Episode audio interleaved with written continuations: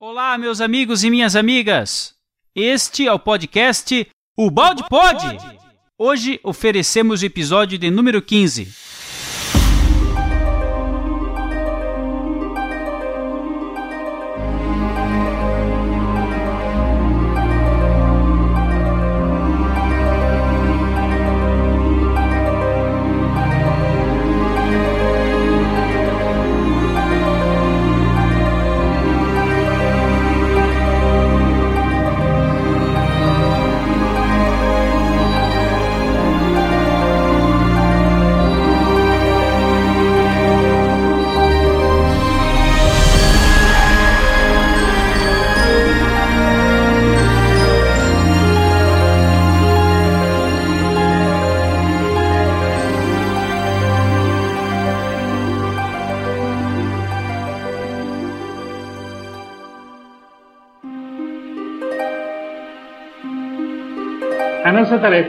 Só a de demonstrar aos que também acreditam nas religiões que a lei está presente e funciona de verdade, que traz consigo sérias consequências práticas, as quais não se pode evadir, sejam de utilidade como de grande prejuízo.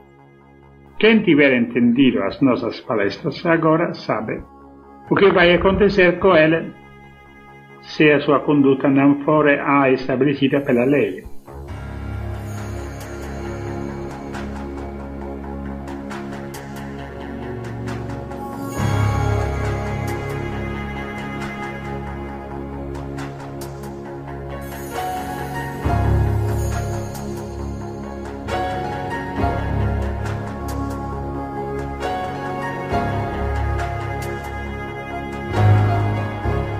Aqui quem fala é o Tom, da equipe O Balde Brasil, e é uma alegria enorme estar aqui novamente.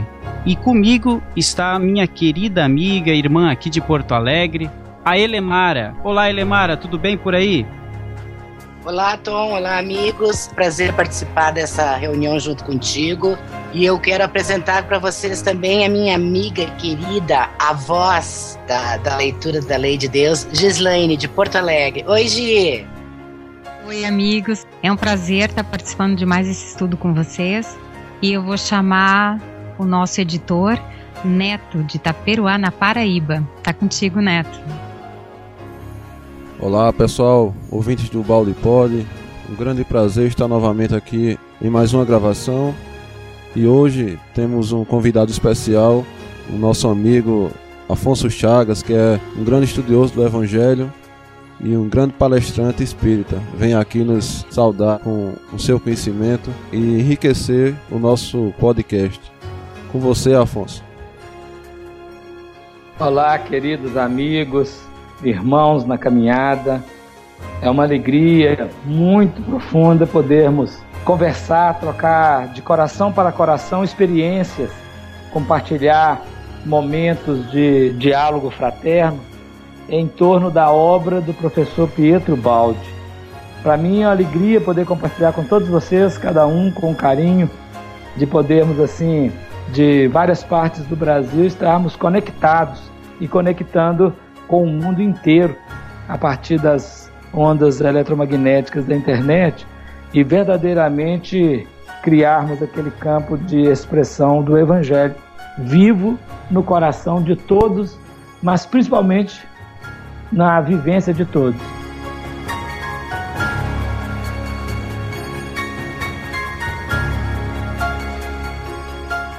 Este é mais um podcast do Portal Pensar.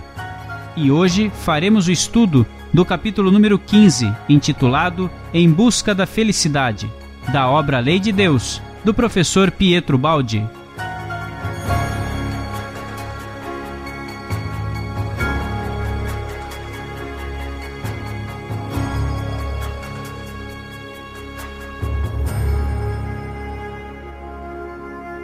Agora vamos aos nossos recados e logo retornamos.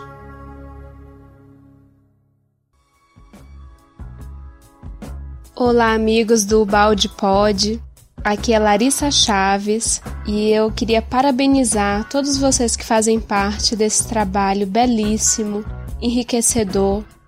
agradecer muito a todos os esforços, todo o estudo e principalmente por vocês compartilharem conosco que acompanhamos um pouco do coração de vocês, da experiência, da emoção.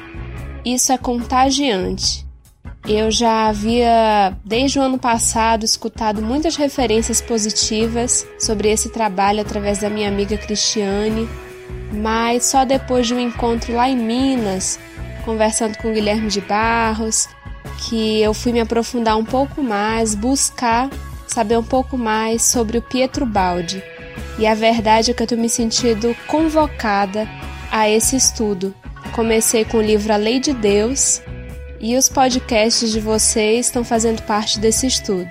Estamos aí atualizando os nossos estudos, acompanhando e agradecemos muito mesmo, tá? Sigamos firmes para a frente e para o alto, como diria Leon Denis. Grande abraço. Olá pessoal e amigos do Balde Pod. Aqui quem está falando é o Luiz Guilherme do Sintonia Moral e com muita alegria estamos em parceria, iniciando essa parceria com o Portal Pensar, trazendo essas novas ideias e novas iniciativas do ideal espírita cristão.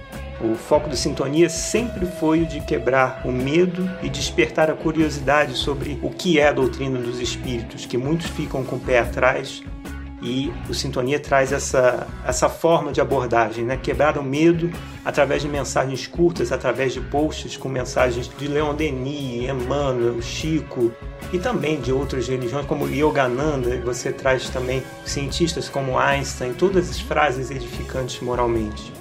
E o foco principal mesmo de Sintonia sempre foi despertar a fraternidade e, acima de tudo, despertar o Cristo que está dormindo dentro de nós. Então, sempre com mensagens curtas, né? O Sintonia sempre se propôs a essa divulgação do bem pelo bem. E aí, em parceria com o Pensar, está nascendo o Pode Sintonizar, uma das séries do Pode Sintonizar, é o Minutos de Sabedoria, e uma com parceria do Portal Pensar, que é a série Sintonia da Sua Voz, que são as orações do nosso querido irmão Pietro Baldi, é, gravados pela nossa irmã Adriana, né? com a sua voz doce, meiga direto da Itália, ou seja, pertinho do local onde nasceu o nosso irmão Pietro Baldi. Então é, é isso daí, eu quero que vocês possam vir a curtir, vir a pensar conosco, curtir essa vibe, curtir a, o Sintonia. Não deixe de curtir nossas páginas para que a gente possa seguir disseminando esse ideal cristão, esse ideal espírita, mas acima de tudo, o ideal de ser um homem de bem no mundo. Um abraço grande www.facebook.com.br Sintonia Moral. Muito obrigado, Larissa Chaves, pelo carinho. Muito obrigado, Luiz Guilherme. E queremos lembrar os nossos amigos ouvintes que hoje não teremos a leitura do capítulo, devido à presença especial do Afonso Chagas aqui conosco. Iremos explorá-lo, né? extrair o máximo dos seus conhecimentos. E a leitura iria tomar muito nosso tempo. Então pedimos a vocês que façam a leitura do capítulo 15 do livro A Lei de Deus antes de ouvir o podcast, se possível, que iremos conversar sobre ele nesse podcast. E a todos vocês dizemos: Muito obrigado por estar nos ouvindo. Um grande abraço a todos e sempre com Deus.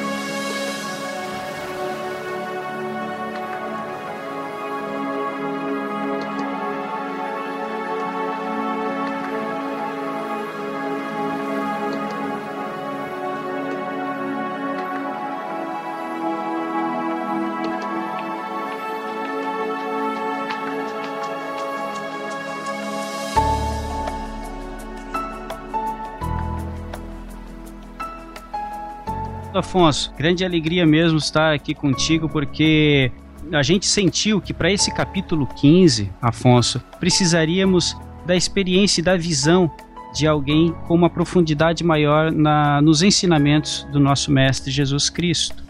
E ninguém melhor de que uma pessoa como você para nos auxiliar e para enriquecer esse podcast. Porque o que acontece, Afonso? Nós chegamos até o 14, navegando bem, o nosso amigo eh, Júlio até participou, enriquecendo aí quando atingimos a, a o primeiro terço dessa obra maravilhosa. Mas no capítulo 15, o, o nosso professor Ubaldi, nada mais, nada menos, ele aborda o sermão do monte, que segundo o próprio Mahatma Gandhi, se Cristo tivesse vindo a esta terra e feito somente esse sermão, este somente, né? Já teria modificado o planeta inteiro. Então é algo que realmente nos toca profundamente. A gente é, gostaria de saber de você por que será que nesta parte o professor Ubaldi inseriu esse belíssimo estudo do Sermão do Monte. E mais à frente eu abordo outra questão contigo, meu amigo.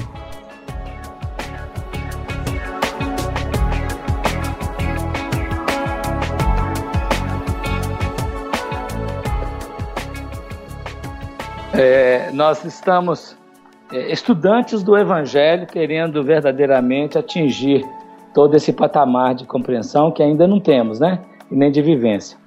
Refletindo sobre este livro, só fazendo uma pequena digressão, quando eu comecei a estudar a obra do Pietro Baldi, em 1990, eu li a Grande Síntese, foi impactante a, a, o pensamento, o tipo de pensamento, o tipo de linguagem que sua voz usa no livro A Grande Síntese, e aí daí abri todos os meus componentes de estudo e abri o coração para compreender a obra.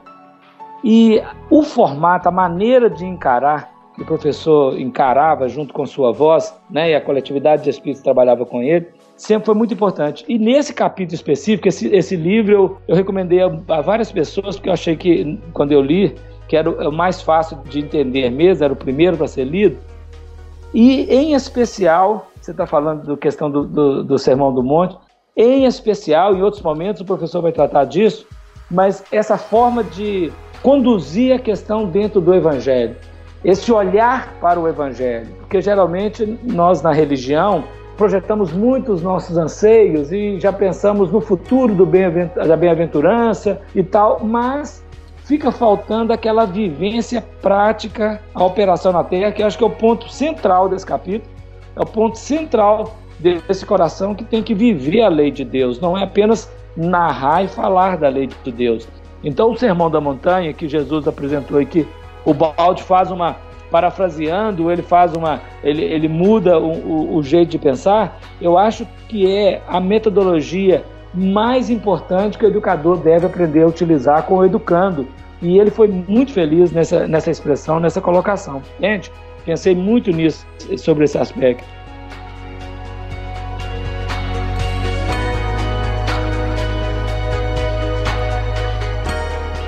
Maravilha. É, e além disso, Afonso, uma coisa que me veio à cabeça ontem, até conversando aqui com a Gi.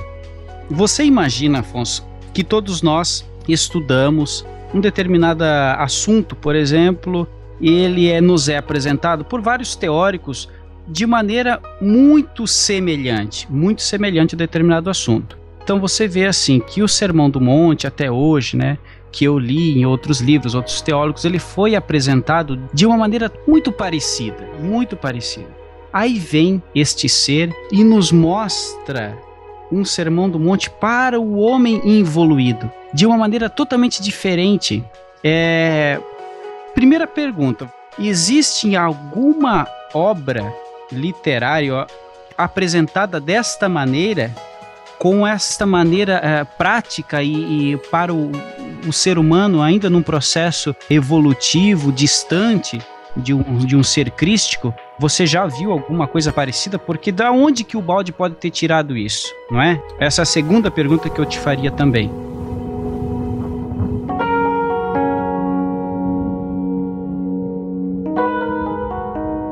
Realmente, eu não, te, não tinha conhecimento. Não, não, conheço nenhuma outra expressão com essa clareza e colocação tão profunda que o professor Pedro Baldi colocou aqui na, nessa visão, dessa maneira de apresentar o Evangelho, a bem-aventurança, no sentido do evoluído, no sentido daquele homem comum. Ele faz várias divisões, né? A, da forma trina, como sempre, do, do homem mais instintivo, deste homem comum e do homem jamais evoluído. E ao apresentar dessa maneira, nós sabemos, claro, que com a doutrina espírita, desde de Kardec, nós temos o livre-arbítrio, nós fazemos o nosso caminho, nós escolhemos. Mas nessa maneira de não só falar que temos livre-arbítrio, mas de colocar a nossa própria condição como pessoas, como seres, como agentes inferiores, grandeando esta condição de bem-aventurança, porque as consequências que virão, esta parece que é única, exclusiva do professor Pedro Baldi. Eu não conheço. Pode ser que tenha alguém, algum outro falado, né? Mas eu não conheço. Dessa maneira, não. E para mim, quando eu li, foi uma surpresa e foi assim um encantamento, porque nós achamos que o educador ele precisa uma das, das primeiras questões que tem que o educador fazer é deixar entender ao educando ou fazer o educando perceber que o trabalho do aprendizado é do educando e não do educador. É, geralmente nós como filhos, a nossa sociedade, a nossa estrutura de família, nós falamos para os nossos aprendizes, as crianças, de uma maneira para eles fazerem as coisas da vida, como se eles estivessem atendendo os, as, os nossos anseios, como se eles estivessem fazendo para nós que somos educadores. E, e isso dá o conflito que a gente percebe na educação infanto-juvenil.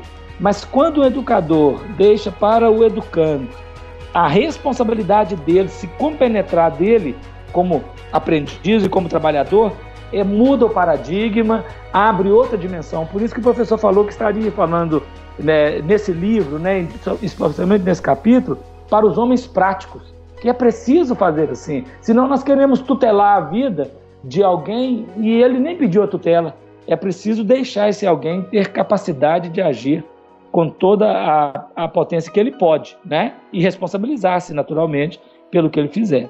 Pensa assim.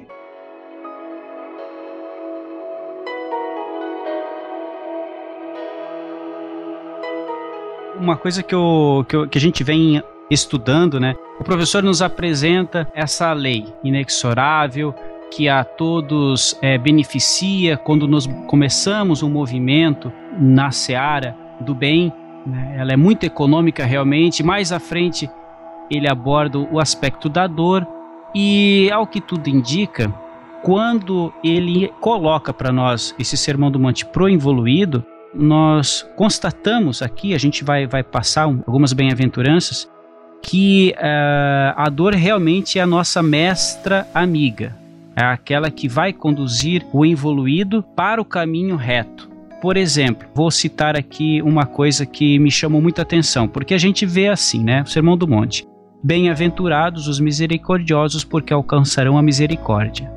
Tudo bem. Mas aí o professor coloca o seguinte: Bem-aventurados os desapiedados, porque não encontrarão misericórdia e por demais invocarem para si sem recebê-la, compreenderão a necessidade da bondade e do perdão, alcançando então misericórdia.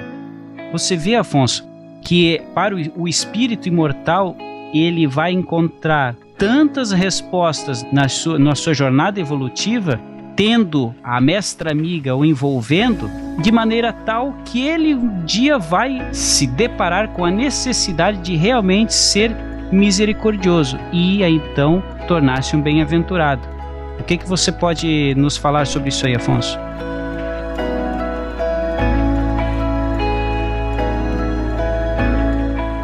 Pois é, justamente nesta expressão, o professor colocou em prática aqui a regra de ouro, né?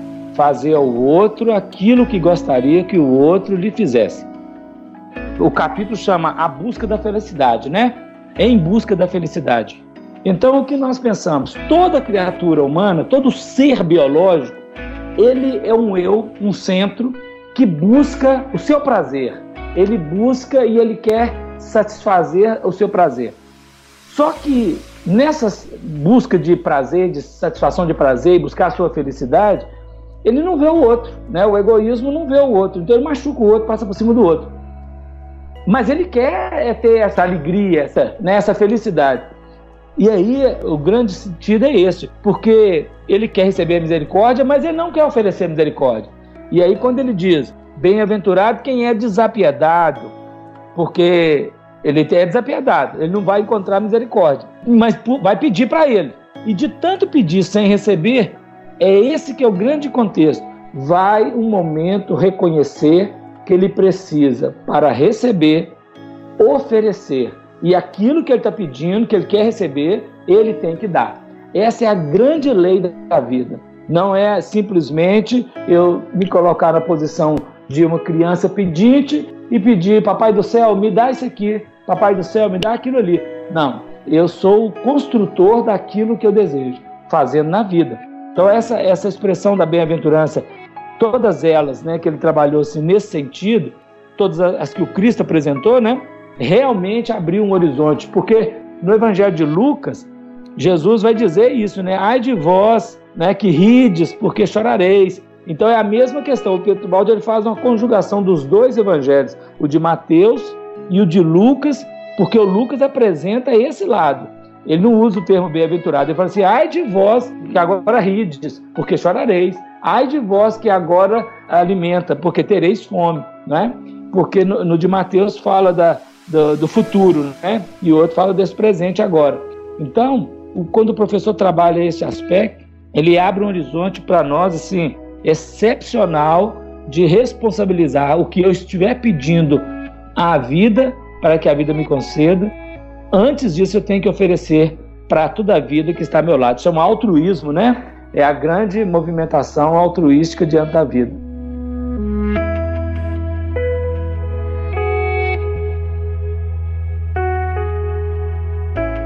Muito bacana realmente esse link que ele faz, né, entre os dois evangelistas, Mateus e Lucas, é, é, é fenomenal. É, agora eu gostaria de fazer uma, um mergulho numa, em duas, duas questões aqui das bem-aventuranças, tá? A primeira é quando o mestre fala sobre os limpos de coração e outra sobre os pacificadores. Porque Afonso, veja bem, os limpos de coração verão a Deus, verão, não é sentirão.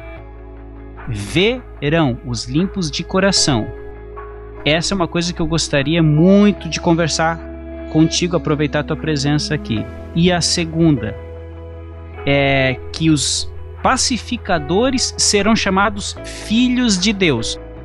Os pacificadores não são os misericordiosos, os que têm fome de justiça, e nem aqueles que são perseguidos, são os pacificadores que serão filhos. Então essas duas questõezinhas aí, os que vão ver e os que são chamados filhos. Uns são os limpos e outros são os pacificadores. Me ajuda aí, Afonso, nessa encruzilhada aí que eu cheguei.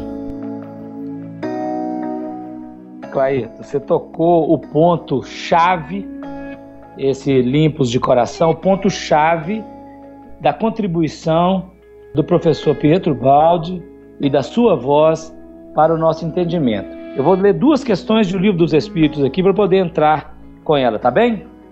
Na primeira questão, a de número 10. Diz assim: Pode o homem compreender a natureza íntima de Deus? Não. Falta-lhe para isto o sentido. Questão 11. Será dado um dia ao homem compreender o mistério da divindade? Quando não mais tiver o espírito obscurecido pela matéria, quando pela sua perfeição se houver aproximado de Deus, então ele o verá e compreenderá. Depois tem um comentário de Kardec, mas eu gostaria de deter agora nesta expressão verá e compreenderá. Falta-nos o sentido porque nós, pela nossa forma de ser, pela nossa maneira de ser, em que vemos a vida fora de nós, através dos olhos e percebemos para fora, nós não percebemos esse sentido de, vamos usar o termo, né, de ver através do coração. E aqui Jesus trabalha a questão do coração para dizer da sensibilidade, daquela capacidade do sensível da pessoa perceber a vida não exteriormente, mas naquilo que ressoa dentro dela. É a imanência divina que sintoniza com a imanência divina que está no outro. O Deus que está em mim saúda e ressoa com o Deus que está em ti. E aí nós vamos sentir Deus. Então veja, é, ver Deus nesse sentido, limpo de coração, é a pureza de coração. A pessoa está limpa, ela está pura, ela está com o sentimento que é a causa geratriz na, na, no processo da vida. Os sentimentos, as emoções são causas o pensamento e as, as ações são consequências, né? Eles geram novos sentimentos, mas o sentimento é a grande causa da questão. Nessa fonte do sentimento, quando ela estiver limpa, pura, a pessoa irá fazer obras dignas de valor espiritual e ela vai receber de volta as ondas dos que ela pôs em ação e naturalmente ali ela vai compreender Deus. E aí dentro desse sentido que o livro dos Espíritos falou e que o professor veio trazer, falta esse sentido para nós. Então nós estamos caminhando da razão para atingirmos a intuição e a intuição para nós é uma ponte que conecta a centelha divina ao ego, a centelha divina, o, a luz espiritual que somos, ao intelecto que ilumina. E esta ponte, ela naturalmente ela é, ela é fraternal, ela é coletiva, ela é uma onda noúrica coletiva e que ressoa um com o outro. Então, nesse sentido, captou e irradiou conforme a lei, plenamente. Então, é o sentido que nos falta. Aí nós vamos ver e compreender Deus, é essa entrega profunda. Agora, o outro tópico que você levantou, bem-aventurados os pacificadores, porque eles serão chamados filhos de Deus, nós estamos acostumados muito à questão dos pacíficos. O pacífico é alguém que ele não gera problema. Ele ali está em paz, tá tranquilo, está numa boa. Mas o pacificador, ele além de não gerar nenhum conflito, além de não gerar nenhum problema onde ele está, ele é promotor, ele é agente que promove a paz entre todos aqueles elementos de conflito. E esta é a instância máxima para atingir a condição de filho de Deus. Quando o professor Pastorino analisa as bem-aventuranças, esta é a última bem-aventurança, são sete, essa é a sétima. As outras, elas são processuais, elas são operacionais. Os que sofrem perseguição por causa da justiça e os que são injuriados é, e mentidos sobre ele por causa do nome do Cristo. São operacionais, as outras são conceituais. Então é como se nós estivéssemos construindo uma pirâmide.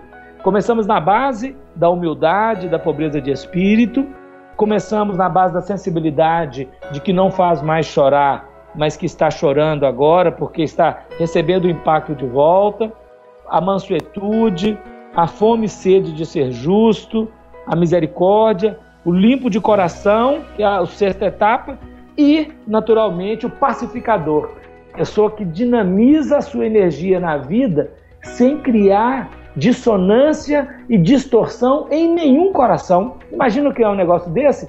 Essa pessoa ela é filho de Deus, porque naturalmente ela, como filho de Deus, ela vê em todas as criaturas irmãs, também filhas de Deus. É um Francisco de Assis, esse filho de Deus com a relação com o cântico das criaturas, em completa harmonia com as criaturas. Nós temos pensado assim. Claro que podemos é, pensar mais ampliado depois, que o nosso grau ainda é muito pequeno. Mas nós achamos que poderíamos avaliar essas duas bem-aventuranças por esse sentido.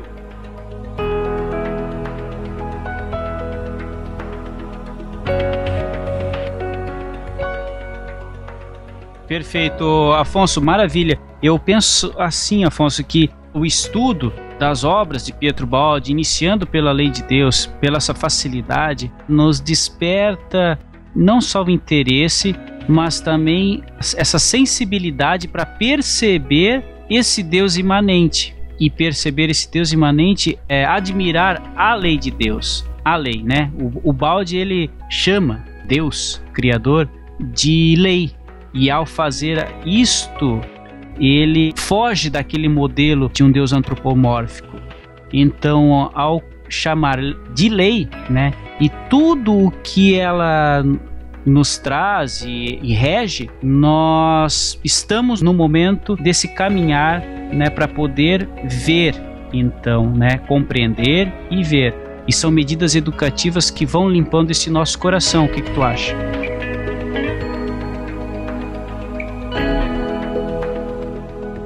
Quando nós lemos o livro O Pequeno Príncipe, do Saint-Exupéry, que é um brado espiritual que faz contraponto ao O Príncipe de Maquiavel, então o que, que o, o, o Saint-Exupéry coloca nas expressões lá? O essencial é invisível aos olhos. O professor Pietro Baldi, ele, muitos livros dele vai tratar de um problema grave na nossa sociedade chamado mal entendido nós não escutamos bem, não percebemos bem, não sentimos bem e julgamos a coisa sem avaliação. E aí, por isso, nós entorpecemos a nossa capacidade perceptiva e não temos aquela acuidade de perceber a vida. Quando uma criatura, nesse diapasão que estamos falando aqui agora, um ser humano, ele espiritualista, espírita, ele tem a condição de vencer o preconceito do mal entendido, adentrar na obra de um pensador que compreendeu, que sentiu, que vibrou, que ressonou com a lei de Deus, que amou a lei de Deus e captou essa lei de Deus nele próprio, isso transparece no livro e isso faz chegar ao leitor. E o leitor, à medida que ele se esforça, naturalmente ele vai tornar cada vez mais sensível a perceber a vida neste diapasão, a superar o mal entendido, a superar discórdia, a superar querelas de pequena monta e a atingir o patamar dessa compreensão que é sentir Deus no outro. Por isso ele chama bem-aventurado todos esses aqui que ele está tratando, que foge à regra do que nós temos visto do, do bem-aventurado que Jesus falou. É bem-aventurado, é um irmão que está fazendo do que ele é e que naturalmente no futuro ele vai receber de volta os impactos dele. Então veja assim, lá no, no Apocalipse, nós vemos um, um versículo, no capítulo 22, versículo 11, o orientador diz assim: Quem é injusto, faça injustiça ainda.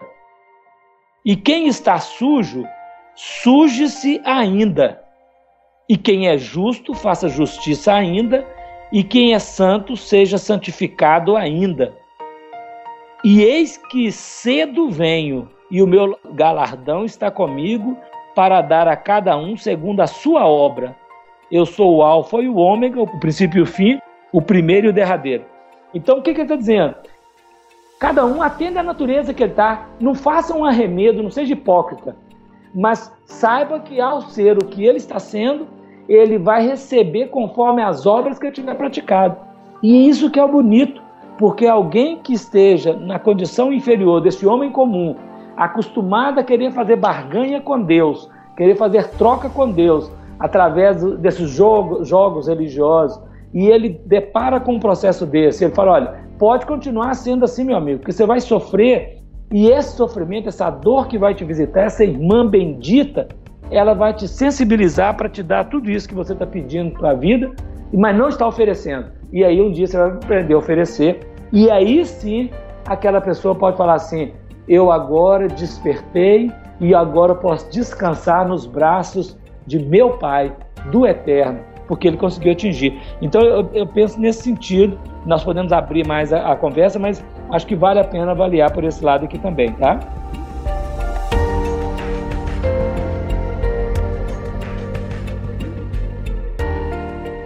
Ah, claro, com certeza. Afonso, é uma coisa que está me chamando muita atenção, gostaria de compartilhar convosco.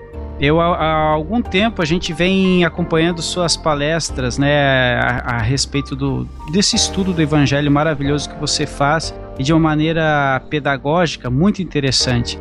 Vou te confessar, eu jamais iria imaginar que poderia estar estudando um capítulo de Pietro Baldi contigo. E é uma grande alegria realmente estar estudando as bem-aventuranças que são assim, é, é realmente um tratado para que nós possamos sair da, dessa espiral e diminuir essa inclinação, né? Porque o evangelho realmente ele é o caminho reto. Enfim, a gente vê que o, o balde, essa tônica do evangelho, ela está sempre presente. É uma impressão somente minha? Ou você também percebe isso, percebeu isso assim que, que iniciou seus estudos de Ubaldi?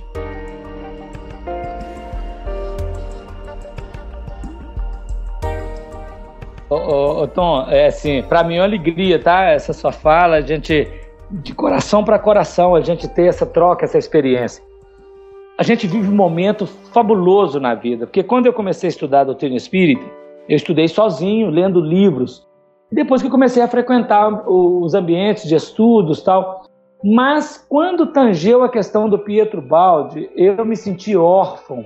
Tinha apenas um amigo que mais assim, nós, ele estudou junto comigo, nós estudamos concomitante, não juntos, concomitante é o Willy de Barros, que ele tem algumas letras de música, inclusive inspirada naquele poema que está no capítulo 50 do livro A Grande Síntese, né? Uma música muito bonita.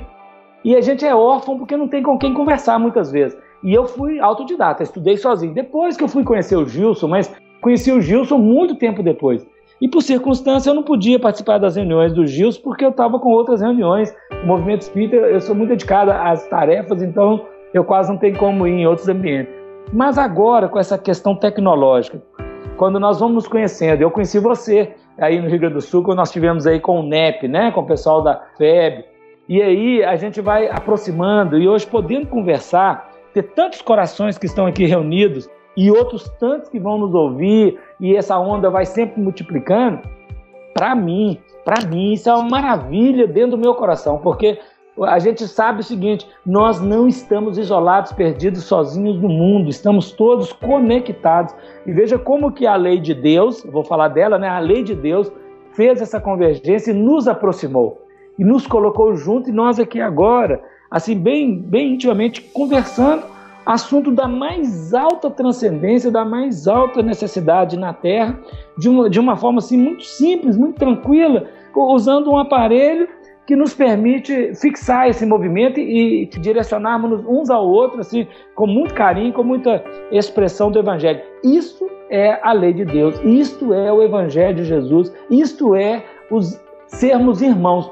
Nisto todos conhecerão que sois meus discípulos, se vos amardes uns aos outros. É esse amor que nos aproxima, que nos torna próximos, onde estivermos, não importa em que espaço geográfico e que tempo, mas a nossa consciência está ligada. É isso que eu penso, meu irmão, desse nosso sentido, e todos os outros que estão aí nos ouvindo e os que irão nos ouvir posteriormente, estamos todos conectados, precisamos cada dia mais é, eleger essa vivência, o Evangelho do Cristo como a nossa norma de conduta crescendo na vida, né?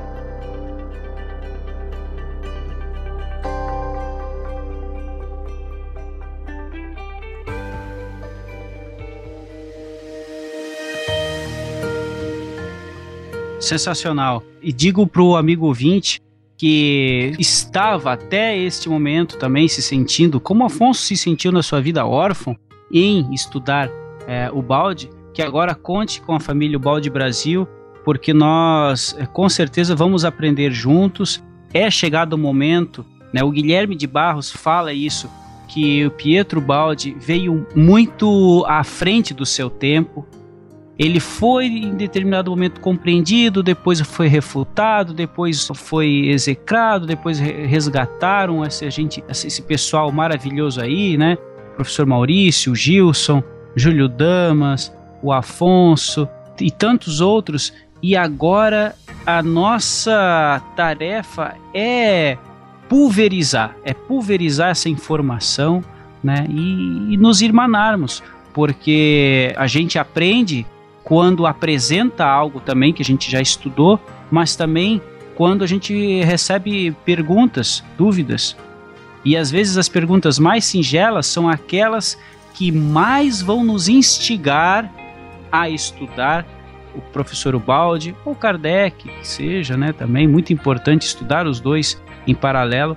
Mas é a, a mensagem que eu queria deixar é essa: que nós devemos seguir juntos daqui para frente e pulverizar e, e, desfazer estes mal entendidos. Tá ok? Ah, Afonso, nesse parágrafo 10, no parágrafo 10, o professor coloca que é muito mais seguro e vantajoso ficar do lado de Deus do que do lado do mundo. É importante termos essa, essa, essa compreensão e, e, abordar isso um pouco com nossos amigos ouvintes sobre essa questão né, de separar o que é do mundo, o que é de Deus, que há um pouco de confusão às vezes, a gente pode cair um pouco do lado do fanatismo, mas como é que se faz este equilíbrio, né? Porque a, a gente consta essa informação no parágrafo 10, eu gostaria que você abordasse um pouco essa questão para gente.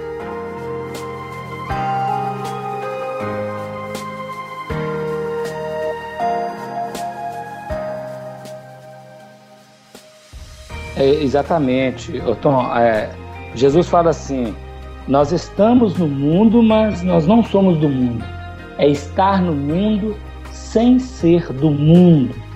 O mundo é um campo operacional necessário para o nosso processo de resgate, de redenção, de salvação. Palavra tão falada no Evangelho, palavra falada por Kardec, mas não muito compreendida por cada um de nós, muitas vezes, né? Então, no primeiro plano aqui, vamos pensar: nós precisamos fazer amizade com Deus, parceria com a lei de Deus. Quando nós fazemos parceria com a lei dos homens, nós estamos naqueles terrenos da intriga, da astúcia, do querer ser mais esperto do que o outro. Logicamente não dá certo. Se a gente pensar, o arquétipo é esse. A serpente iludiu a Eva. A Eva enganou Adão.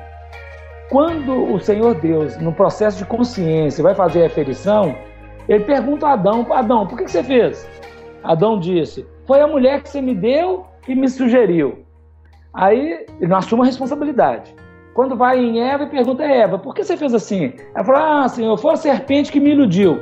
Transferiu? Nós estamos sempre transferindo a responsabilidade. Quando nós relacionamos pessoa a pessoa, sem essa conexão divina, nós tributamos ao outro a causa da nossa infelicidade, tributamos ao outro tudo que é negativo. E isso é uma parceria infeliz porque gera causas que vão gerar efeitos desconexos e infelizes.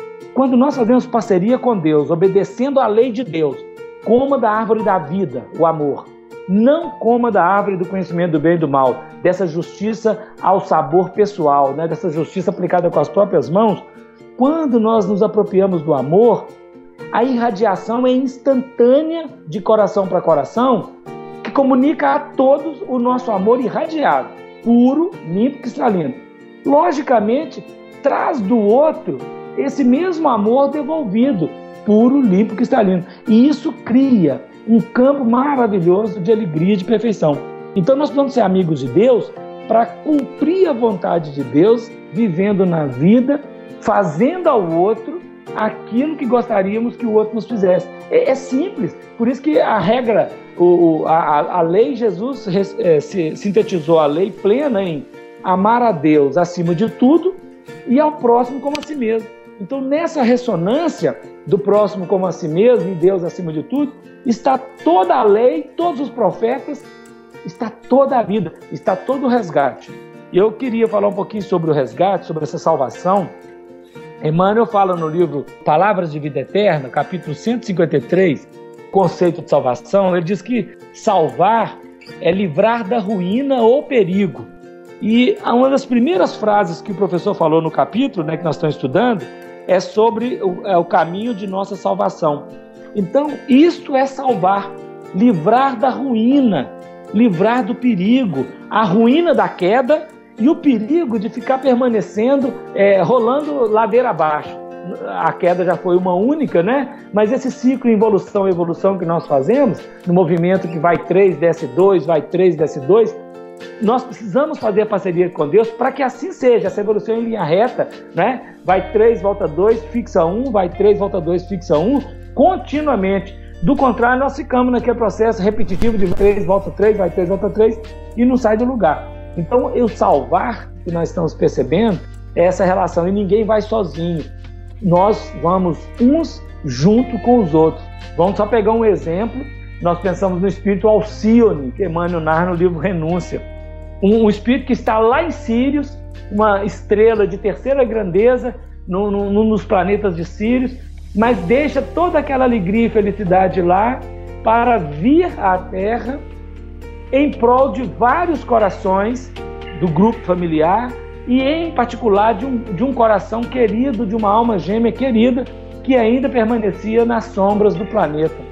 Quer dizer, ela deixou o céu para é, vir aqui às sombras da Terra viver essa fraternidade com ele, esse amor com ele. É um exemplo em plano relativamente pequeno, mas é, é, em relação ao Cristo, muito grande em relação a nós, do que Jesus fez, que deixou todo aquele extraordinário reino divino resplandecente para vir até esse planeta de sombra e nos amar profundamente. E ele nos amou com tão profundidade que hoje o que eu sinto é assim: nós que ignoramos essa mensagem de amor no passado, hoje já começamos a olhar para o Cristo com esse lance de amor e falar assim: Senhor, Senhor, aqui estamos, aceita-nos no teu, no teu regaço, aceita-nos no teu reino de trabalho, no teu campo de trabalho. Então eu penso nessa maneira, né, que você estava falando aí, fazer parceria com Deus é nesse sentido que eu acho, tá?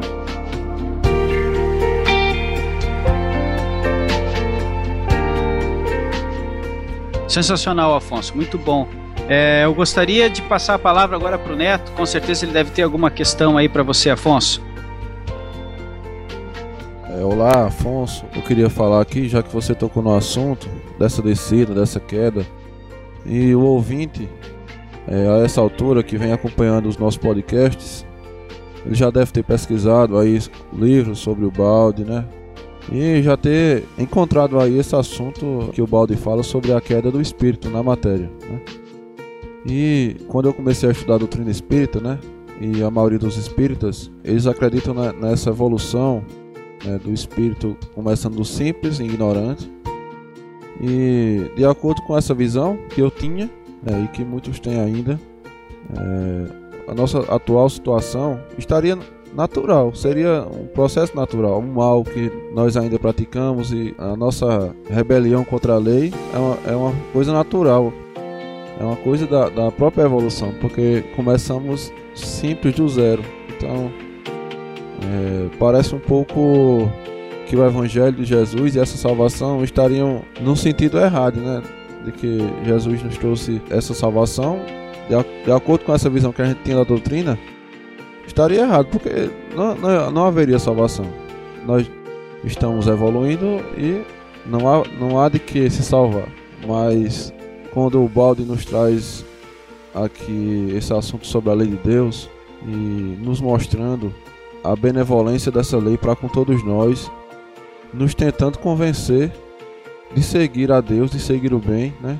É um esforço contínuo de todas as religiões, principalmente de Ubaldo nesse livro, para que nós nos harmonizemos com essa lei, com a vontade de Deus. Isso prova que, na realidade, talvez tenhamos compreendido mal o, o ensino que Kardec nos trouxe, né? Porque senão seria natural essa nossa rebelião. Mas o balde fala dessa volta, de, dessa, dessa salvação. É, o que é que você pode aí, Afonso, trazer de contribuição para que a gente possa conectar Kardec com os ensinos de Ubaldi? Porque para mim eu vejo que existe uma total conexão, mas como você falou aí, o Caraíto falou, é, o movimento espírita ele ainda é, renegou, ele, ele não quis aceitar as ideias de Ubaldi. Como você pode é, trazer a sua contribuição para que nós tenhamos uma nova visão sobre esse assunto?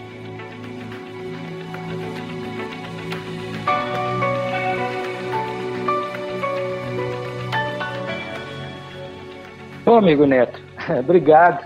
Você traz um assunto que ele, ele é realmente muito complexo, né? É, eu vou tentar ser breve e tentar fazer, tornar mais simples na coisa. Realmente, esse é um dos pontos do mal entendido.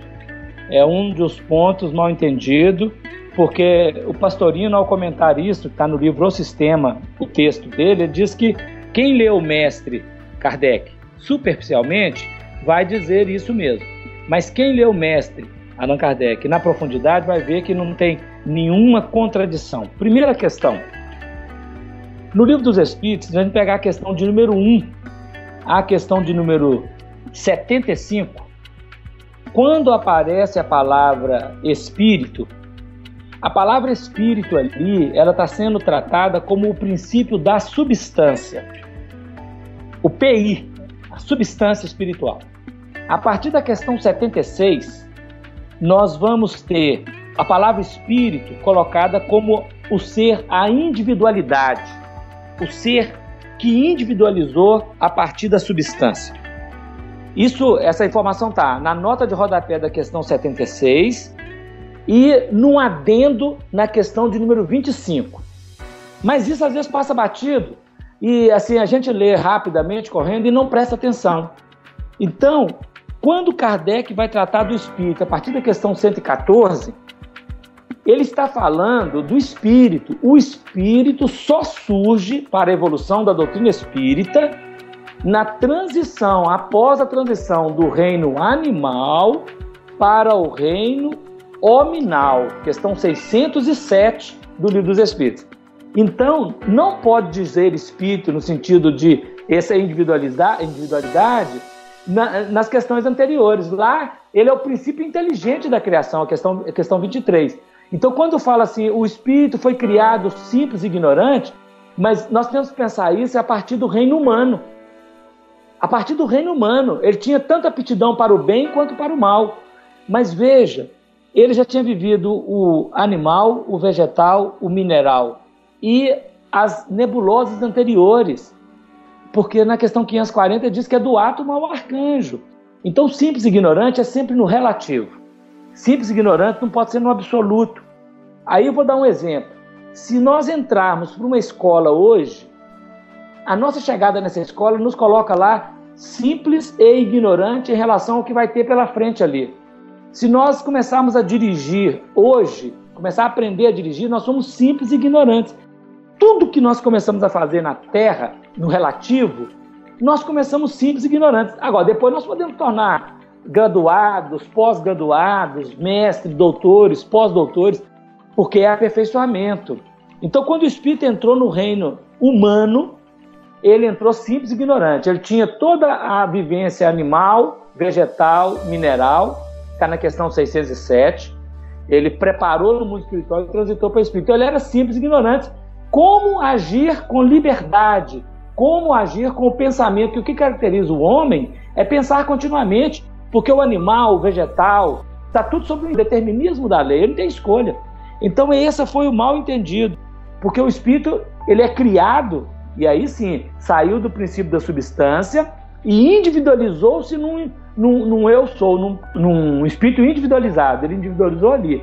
Ele foi criado ali nesse sentido, é uma criação relativa, não é uma criação verdadeira. A criação originária foi bem antes. E aí é a grande contribuição que o professor Pedro Baldi veio dar, que no início é isso mesmo, a gente rechaça, mas depois a gente aproxima. Agora, eu acho, tá? Que o grande problema de, de, de não aceitar o professor não é a ideia, essa ideia, não. A grande questão é mais é, de mal entendido e pessoal, são pontos de vista e não o conteúdo, porque, na verdade, é, muitos que dizem assim nem leram completamente, não sabem do que é que está tratando exatamente, só não aceita, porque a ideia dessa queda ela vem da Igreja Católica. O próprio professor trata disso num dos capítulos, né? Quando ele veio para o Brasil, trazido pelos espíritos, o pessoal da, da, da, da outra religião achou que ele era um mensageiro de Satanás. Ele fala assim. Aí, quando ele defende as teses que a Igreja Católica defendia, no campo espírita ele foi rechaçado, né? Então, mas a questão é mais do ponto de vista é mais de, de vivência pessoal, que um dia nós podemos entrar nisso, né, conversar sobre isso. Eu acho que agora o tempo nosso não, não permite muito. Mas então eu estou entendendo que simples e ignorante é sempre no relativo. E, e se nós pensarmos assim, está corretíssimo. O, o, quando o espírito a, a começa no reino humano, ele tem tanta aptidão para o bem quanto para o mal. Isso está na questão 121. Ele tem livre-arbítrio e ele é simples e ignorante, é na questão 321. Isso é, tendo tanta aptidão para o bem quanto para o mal.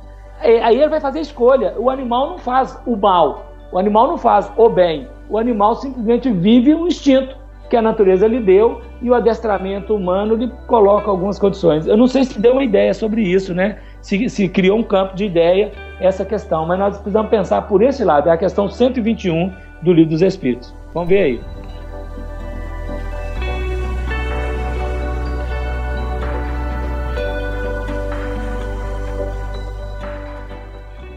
Também gostei muito quando você falou aí sobre a Igreja Católica, né? Porque o Balde ele se coloca numa posição é, nos outros capítulos ele fala de não levantar nenhuma bandeira religiosa, de ser por todos, né? Porque todas possuem um aspecto da verdade. E ele não se colocou também como o espírita, né? não, não quis se prender ao espiritismo. E nós, como, como espíritas, que somos aqui a maioria desse grupo, eu tenho medo assim da gente querer trazer o balde para a doutrina espírita. E, e isso não era a, a ideia dele. Então, é, quando você falou aí da Igreja Católica, eu queria te perguntar assim se os ensinos de Ubaldi, da lei de Deus, e eles podem ser é, estudados por todos, é, de todas as religiões.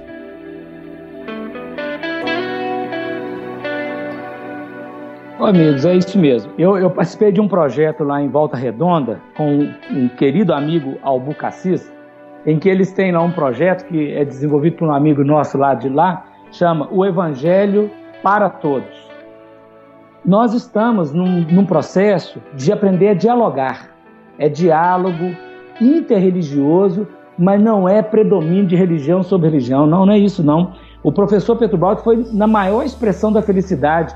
É imparcialidade, universalidade, né? Nós estamos, é supra-religioso, é supra-institucionalização. O pensamento crístico, ele não pode ser aprisionado a nenhuma instituição. O pensamento crístico é lei da vida que rege toda a vida, todas as dimensões, todos os reinos.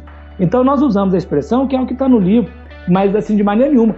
Todos, olha, é, se pegar esse livro A Lei de Deus e colocar na mão de um católico, de um evangélico, ele não terá dificuldade. Se ele não tiver preconceito com, às vezes surgiu uma palavra reencarnação e a mediunidade, se não tiver preconceito com isso, não tem, porque é a obra, ela está acima, ela está acima da religião, é o que Kardec falou no prefácio do Evangelho segundo o Espiritismo. O ponto moral, ele está acima da, da, das questões questiúnculas religiosas. Agora, só que aqui o professor não está tratando da questão moral, do conteúdo, ele fala isso no segundo parágrafo lá. Ele não está tratando disso, porque isso as religiões já falaram. Ele está tratando de como que o homem prático precisa de agir. Porque o que, que acontece? Nós estamos presos às religiões, falamos das religiões, falamos dos dogmas, dos princípios, mas a grande questão é pôr em prática o Evangelho do Cristo. O professor Pietro Baldi ele veio à Terra, reencarnou, e a reencarnação dele foi, assim, para mim, isso foi a coisa mais, mais importante que eu já ouvi dele, assim, particularmente, né? o evangelho é uma grande equação que precisa ser colocado à prova. Todas as vezes que eu, eu, eu, dou uma escorregada, eu falo, gente, eu tenho que colocar o evangelho à prova. Toda vez que eu quero reagir contra alguma coisa, eu falo assim: o evangelho é uma equação matemática, é uma equação que precisa ser colocada à prova. E isso eu tenho falado nas palestras, e tem começado a colocar isso na minha vida. Eu vou viver conforme ele, eh, eh, Jesus orientou no imperativo. Amai, perdoai, orai, bendizei, porque isso é a equação. Se colocar isso em ação, a consequência chega positivamente. Então nós precisamos aprender a colocar o evangelho em ação é, e, e fazer um trabalho de aproximar corações. Aproximar corações. Eu acho que quando a gente encontra alguém muito guerreiro, e que discute isso, não, eu não concordo. A gente, nós não somos defensores, nós não somos advogados de defesa, nem do Espiritismo, nem de Deus, nem do Pedro Baldo, nem ninguém. Mas nós somos amigos que devemos falar ao pé do ouvido daquela pessoa de carinho com carinho, dizendo para ele, amigo, irmão, aqui não é uma imposição, aqui é uma oferta. O professor ofertou a obra dele à América Latina, está num dos livros dele, ofereceu através do rádio a todos os ouvintes, ele ofereceu, ele não pode impor. Ele, ele, ele que está obediente à lei, a lei não impõe e também não impõe. A lei somente ela regula ação e reação, né? Causa e efeito. Então nós, no nosso trabalho, não é de imposição jamais, é de respeito profundo. É, é, é, nós nem defender, nós vamos defender quando alguém nos acusar. Né? Nós não vamos usar os métodos do antissistema, nós não vamos usar os métodos do, do espírito evoluído, nós vamos usar os métodos do espírito superior, né? que nós ainda não somos, mas queremos chegar lá. O método da, do respeito, da oferta, da espontaneidade. Então nós pensamos assim, com profundo respeito, minha família toda é católica, eu, eu, tenho, eu tenho um parente, meu padrinho, ele é arcebispo lá de Belém, é, a minha mãe é ministra da igreja, eu não, não tenho preconceito em falar isso, eu vivo com uma família católica, a tradição minha família é toda católica, e nós convivemos muito bem dentro de, de, do ambiente católico, e eu espírita dentro da minha casa, não tem nenhum problema, porque aqui nós não estamos preocupados em impor impor conceito teórico religioso. Nós queremos é o culto do evangelho no coração, na vivência do dia a dia. E eu acho que é esse, esse é o ponto nevrálgico do capítulo 15 de todo o livro, não é toda a obra, mas do nevrálgico do ponto do capítulo 15. É viver a lei de Deus entre os domésticos que estão entre as quatro paredes da nossa casa. Então nós pensamos dessa maneira. Se precisar de gente ampliar, depois a gente amplia a ideia, tá?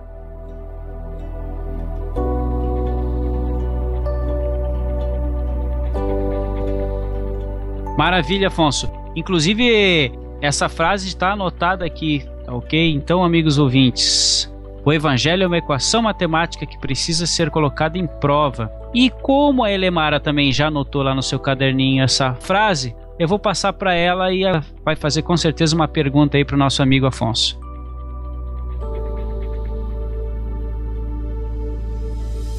Oi, Afonso. É maravilhoso te ouvir. Uh, eu queria te perguntar uma coisa, olha só, a gente sabe, a lei de Deus, na verdade, é o manual do bem viver, né? De, de acordo com as normas religiosas espíritas. Como é que a gente sabe, como é que a gente vai ter certeza que nós estamos vivendo dentro dessa lei? Você teria como alguma coisa para nos falar a respeito? Ô, oh, querida amiga e irmã, Muito obrigado, tá? Pelo carinho, obrigado pela, pelas palavras de muita consideração, por esse momento de, de troca que a gente tem tido constantemente, apesar de às vezes não estar tá falando de viva voz toda hora, né? Mas, naturalmente, Deus, a inteligência suprema de todo o universo, essa força, essa lei que governa todos os universos, todas as consciências, ele, ao nos criar, nos deu todas as condições para viver com ele, é, refleti-lo integralmente na vida. Emmanuel tem uma frase maravilhosa no livro Pensamento e Vida, o último capítulo do livro, que ele fala assim: o amor puro é o reflexo de Deus nas suas criaturas, em todas as criaturas. Então, o conceito é esse, né, lá no livro. O que que acontece? Quando nós estamos distorcidos, numa visão distorcida da vida, divorciados da lei de Deus, da lei de amor, da árvore da vida, quando nós estamos fora deste contexto, naturalmente nós criamos, nós, é, é o processo de involução e de queda, né? Nós criamos camadas rígidas de, vamos chamar assim, de matéria que não nos permite sensibilizar ante a vida, não nos permite sensibilizar ante as belezas da vida. E quando nós começamos a buscar o reino de Deus, com esta expressão aqui, essa busca da felicidade, do jeito que nós estamos conversando aqui hoje, o capítulo está mostrando, nós começamos a tirar essas camadas de sujeira e nos tornar mais sensíveis. E aí, quando, nesse sentido, né? Quando nós desviarmos um pouco que seja da lei, é a, a primeiro passo, a consciência vai nos acusar, porque a lei está na consciência, né? O que acontece hoje é que a consciência às vezes está relaxada, está embotada, porque nós ainda estamos muito presos ao mal. Mas à medida que começamos a vincular ao bem, imediatamente o sinal de alerta toca em nós. E a consciência funciona, na minha maneira de entender, de duas maneiras. Antes de eu cometer o ato negativo, ela me alerta. Ela levanta uma, uma onda de assim: olha, cuidado, é um alerta. Depois de ter feito o ato negativo, a consciência acusa. Foi o que aconteceu com Adão, foi o que aconteceu com Caim. Antes de fazer, ela é uma alerta. Depois de ter feito, já é acusação. A própria consciência acusa indaga, perquire. Então, como que nós vamos saber se a gente está fugindo ou não à lei de Deus? A consciência vai dizer. E aí surge uma dor, uma dor moral, que é uma dor no centro do peito. A glândula timo, que é extremamente sensível ao afeto, ela angustia e ela se fecha, não permite o fluxo energético saudável e aí oprime o diafragma e a gente às vezes não quer nem comer, então a gente, ou qualquer coisa nesse sentido, né? Tem dificuldade de respirar e sente aquela dor no coração. A gente fala coração, mas não é coração não, no peito, que é no, na glândula timo, no centro do peito, onde a gente fala eu, quando a gente fala assim eu e bate no peito, né? Aí não tem erro. Se tocou nesse ponto, essa angústia, nós podemos perguntar onde é que eu faltei com a lei de Deus. Ela pode ser no nível apenas emocional, apenas mental, apenas espiritual ou até mesmo na atitude física.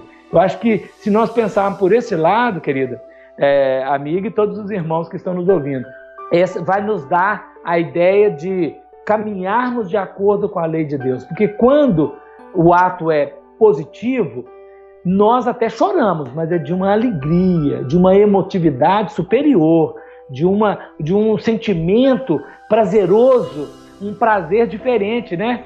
Porque nós temos o prazer abusivo, é o do erro, e nós temos o prazer saudável, que é do acerto, do, da obra bem feita. E nós temos o prazer essencial, que é quando nós comunicamos com Deus. Sentimos Deus dentro de nós num, num átimo de segundo, num pequeno momento, porque fizemos algo saudável, superior, e isso na, naturalmente provoca essa alegria. Então, é, quando começamos a evoluir mesmo, a melhorar, nós nos tornamos mais sensíveis e essa sensibilidade ela é a pedra de toque, porque é a lei que está na consciência expressando em nosso favor, tá? É um pensamento, viu? É uma ideia. Vê se dá ideia aí.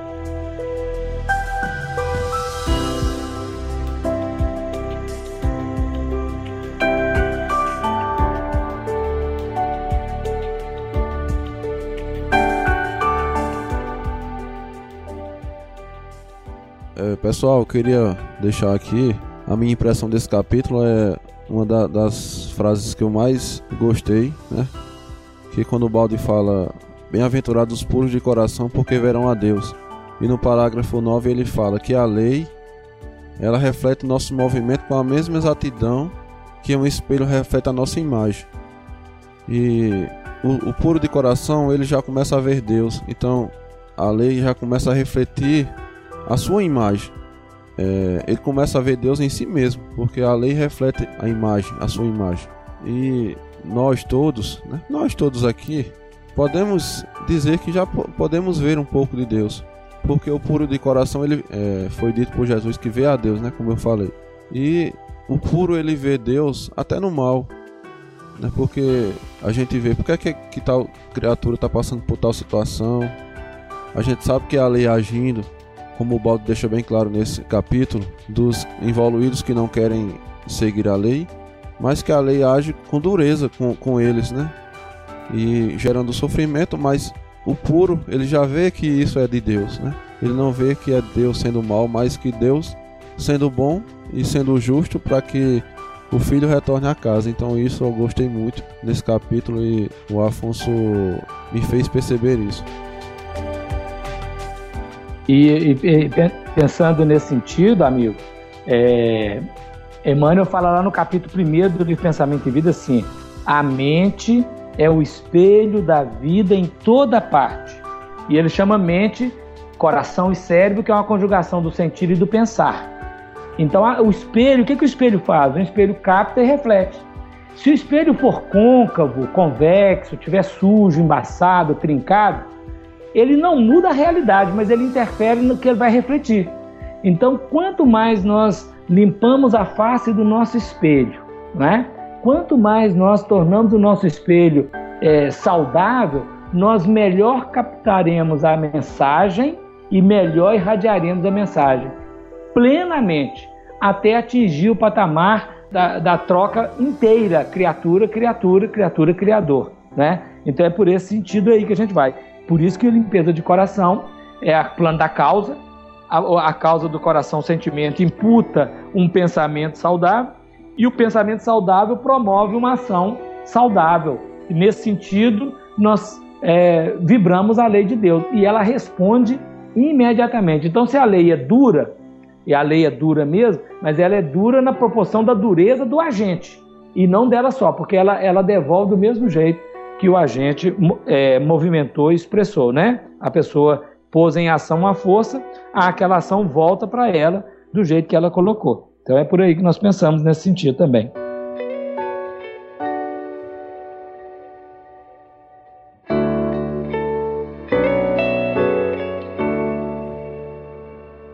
Sensacional. Uma coisa que o Afonso também falou que me chamou muita atenção é prazer essencial em Deus. Né? E até a G me perguntou outro dia é, o que é que acontecerá quando nós estivermos no sistema. O professor Maurício Crispim ele fala que ainda não veio o missionário para falar do sistema para gente. Pietro Baldi ele é o primeiro cientista do mundo interno e nos fala do antissistema.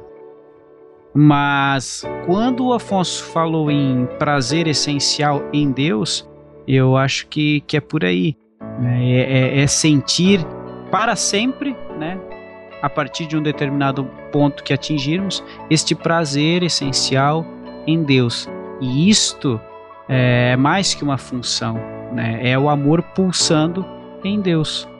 É, muitas coisas a gente vai compreendendo a partir da, das coisas que a gente ouve um ou outro, ou um outro amigo aqui falar. Eu acho isso uma, um, um plus muito interessante quando a gente faz esse estudo em conjunto.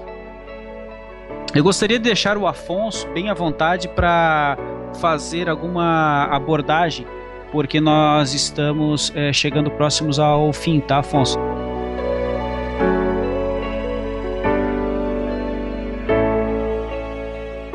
Ok, amigo. Vamos pensar muito assim então. Tá dentro de uma síntese, né, deste capítulo. O título do capítulo, ele já nos chama a atenção, que é Em Busca da Felicidade. No livro dos Espíritos, Allan Kardec tratou disso. Na quarta parte do livro dos Espíritos, ele trata sobre essa questão da felicidade. A felicidade absoluta não é possível no planeta. A felicidade plena, o planeta Terra ainda não dá.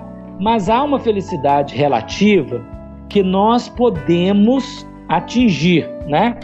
E porque como o homem ele próprio é o obreiro da sua própria infelicidade, na medida que ele não pratica a lei de Deus, ele então cria essa infelicidade. Ao momento que ele começa a praticar a lei de Deus, que é a questão número 921 do Livro dos Espíritos, 920, 21 e 22, nós vamos aprender esse processo. E o que o professor Pedro Baldi fez aqui foi nos ensinar de uma forma muito singela, porque o, a, o essencial na vida ele é muito simples, ele não é complicado, ele é simples.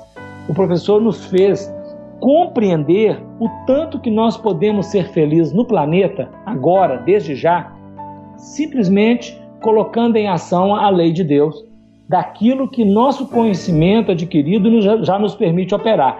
Ninguém impede que eu tenha a atitude de um Chico Xavier, de um Francisco de Assis, né, de uma Maria de Calcutá pede simplesmente que eu consiga colocar em ação aquilo que eu já tenho, que eu já consigo. Simplesmente, é simples assim. Porque se eu já sei, bem-aventurado sou se eu fizer aquilo que eu sei. Diz, o Evangelho diz isso para nós, né? Então, me, me tocou muito essa questão de em busca da felicidade, porque nós todos, o maior anseio da alma humana é ser feliz. Então, nós todos, buscando essa felicidade, precisamos verdadeiramente compenetrar que ela está acessível, à nossa disposição e à nossa espera. Se eu estou buscando, a felicidade está à minha espera. Ela está de braços abertos esperando. É como um filho pródigo. Quando ele desperta daquele caos que ele mesmo implantou para ele. E ele vai em direção à casa do pai, o pai vem já de braços abertos, correndo. Quem comunicou o pai? O pai já estava lá esperando, de braços abertos, e é uma festa, é uma maravilha. Então a lei já nos aguarda, a felicidade já nos aguarda. Nós é que precisamos dispor a caminhar em direção a ela, fazendo aquilo que a nossa consciência já nos alerta e nos conduz a fazer conforme a, lei de Deus, conforme o Evangelho já nos apresentou. Então, esses são os pensamentos que eu gostaria muito de estar tá falando hoje, né?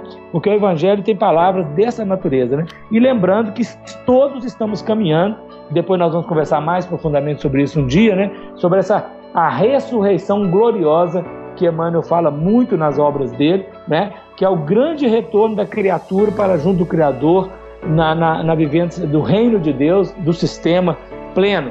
Mas mesmo que ainda não seja pleno esse atingimento por agora, que ele seja inteiro, naquele aspecto que nós já demos conta, porque nós temos que caminhar assim por aproximações sucessivas e essas aproximações sucessivas vão nos colocando em contato com Deus. Eu espero muito que esta mensagem do livro A Lei de Deus, que está sendo estudado com muito carinho por tantos corações generosos e que tem a voz do próprio professor falando cada capítulo, né? É, e, e tem o início com a voz do próprio professor, que ele possa ser um presente e uma bênção no coração de cada ouvinte, de cada leitor, e esse leitor e esse ouvinte possa atingir esse plano que nós já temos sentido e queremos realmente viver. E desejar a todos vocês, amigos, muita, muita paz né, nesse processo. E aí nós vamos, é, pensando nesse contexto inteiro, né, repetir a frase do Cristo que diz assim: Muito se pedirá a, quem muito foi concedido. Muitas vezes nós vemos isso como uma condenação. Nós, já que eu sei muito, eu, eu tenho, vai ser pedido demais, meu Deus do céu, eu vou sofrer. Nós, não, não, o Cristo não é um algoz, o Cristo é, uma, é, é mestre, Senhor, irmão.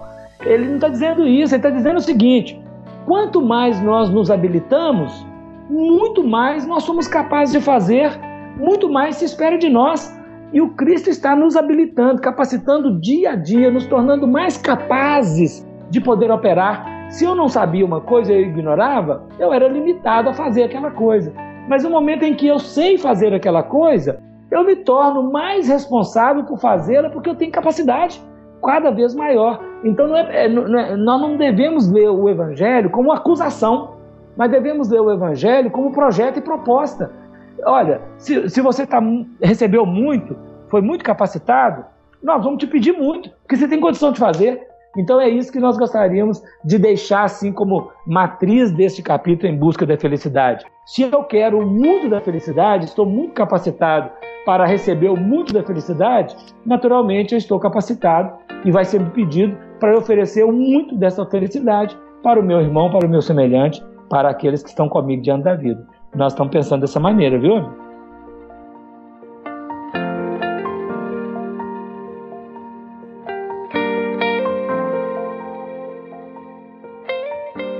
Maravilha, Afonso. E com isso a gente pode encerrar então, Afonso, mais alguma coisa? Então eu vou, vou agradecer a todos os irmãos que estão nos ouvindo, agradecer a vocês essa ótima oportunidade, agradecer a você permitir ser num horário diferente, num dia diferente, porque eu não estava podendo no dia oficial, de poder participar e a gente, todos os corações que estamos reunidos agora e todos que estão nos ouvindo em qualquer tempo, em qualquer momento, em qualquer lugar, que nós todos somos filhos da luz de Deus e somos herdeiros deste Deus sem limites. Esse Deus que é o irrepetível, nada se repete. Então nós precisamos, com a nossa singularidade, com o nosso jeito, com o nosso eu sou, aglutinarmos-nos com Deus, integrarmos-nos com Deus, com todas as criaturas irmãs neste reino de paz, de harmonia e vibrarmos na faixa do bem. Agradeço profundamente e desejo paz e êxito a cada qual nos empreendimentos da vida. Muita felicidade, irmãos.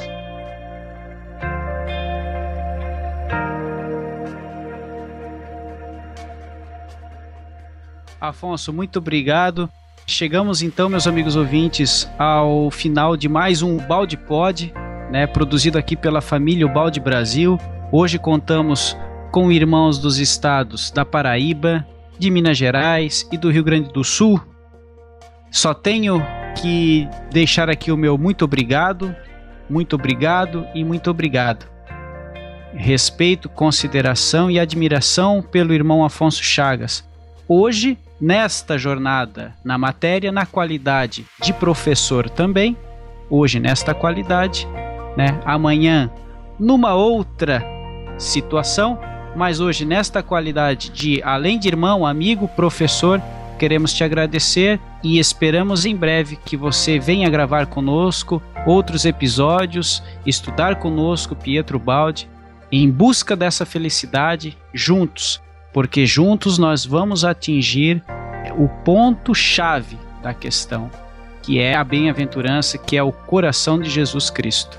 Muito obrigado, meus amigos, e até a próxima. Sempre com Deus.